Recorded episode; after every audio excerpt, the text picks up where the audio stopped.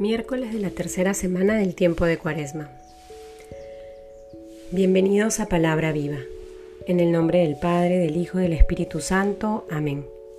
Del Evangelio según San Mateo, capítulo 5, versículos del 17 al 19. No penséis que he venido a abolir la ley y los profetas. No he venido a abolir, sino a dar cumplimiento.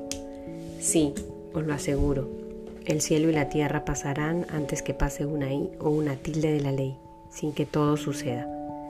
Por tanto, el que traspase uno de estos mandamientos más pequeños y así lo enseña a los hombres, será el más pequeño en el reino de los cielos. En cambio, el que los observe y los enseñe, ese será grande en el reino de los cielos. Palabra del Señor.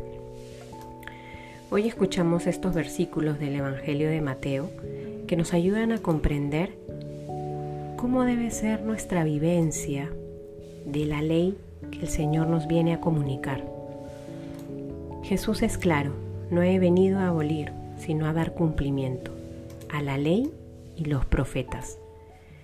Es interesante porque no podemos olvidarnos que esta ley con mayúscula a la que se refiere Jesús es la ley del amor. Y es recoger toda esta historia que Dios ha venido haciendo con su pueblo y llevarlo a la plenitud. Lo mismo hace con nuestra vida. Él ha venido a manifestarnos y a mostrarnos cómo hemos de vivir esta ley del amor. Eso por un lado.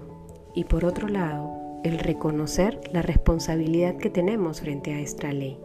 Por un lado, a un nivel personal. Solo adhiriéndonos y viviéndonos esta ley del amor que nos manifiesta Jesús, podemos vivir de manera plena, podemos realizarnos como personas.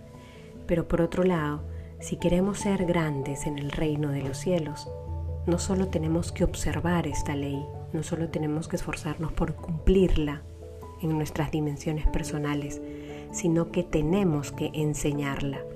Hay una responsabilidad que el Señor nos confía frente a los demás. No se trata de lo que yo puedo ir ganando a mí, en mi vida personal, sino junto con ello poder compartir con los demás aquello que la ley del amor transforma en mi corazón. Tenemos entonces no solo que cumplirla, sino también que enseñarla.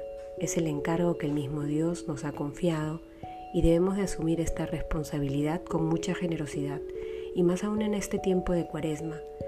Es una manera muy concreta que podemos en la que podemos seguir avanzando en este camino de seguimiento al Señor, poder comprometernos con algunos hermanos, con nuestros hermanos, para compartir con ellos la experiencia de sabernos amados, de sabernos llamados a vivir esta ley del amor a plenitud. En el nombre del Padre, del Hijo y del Espíritu Santo. Amén.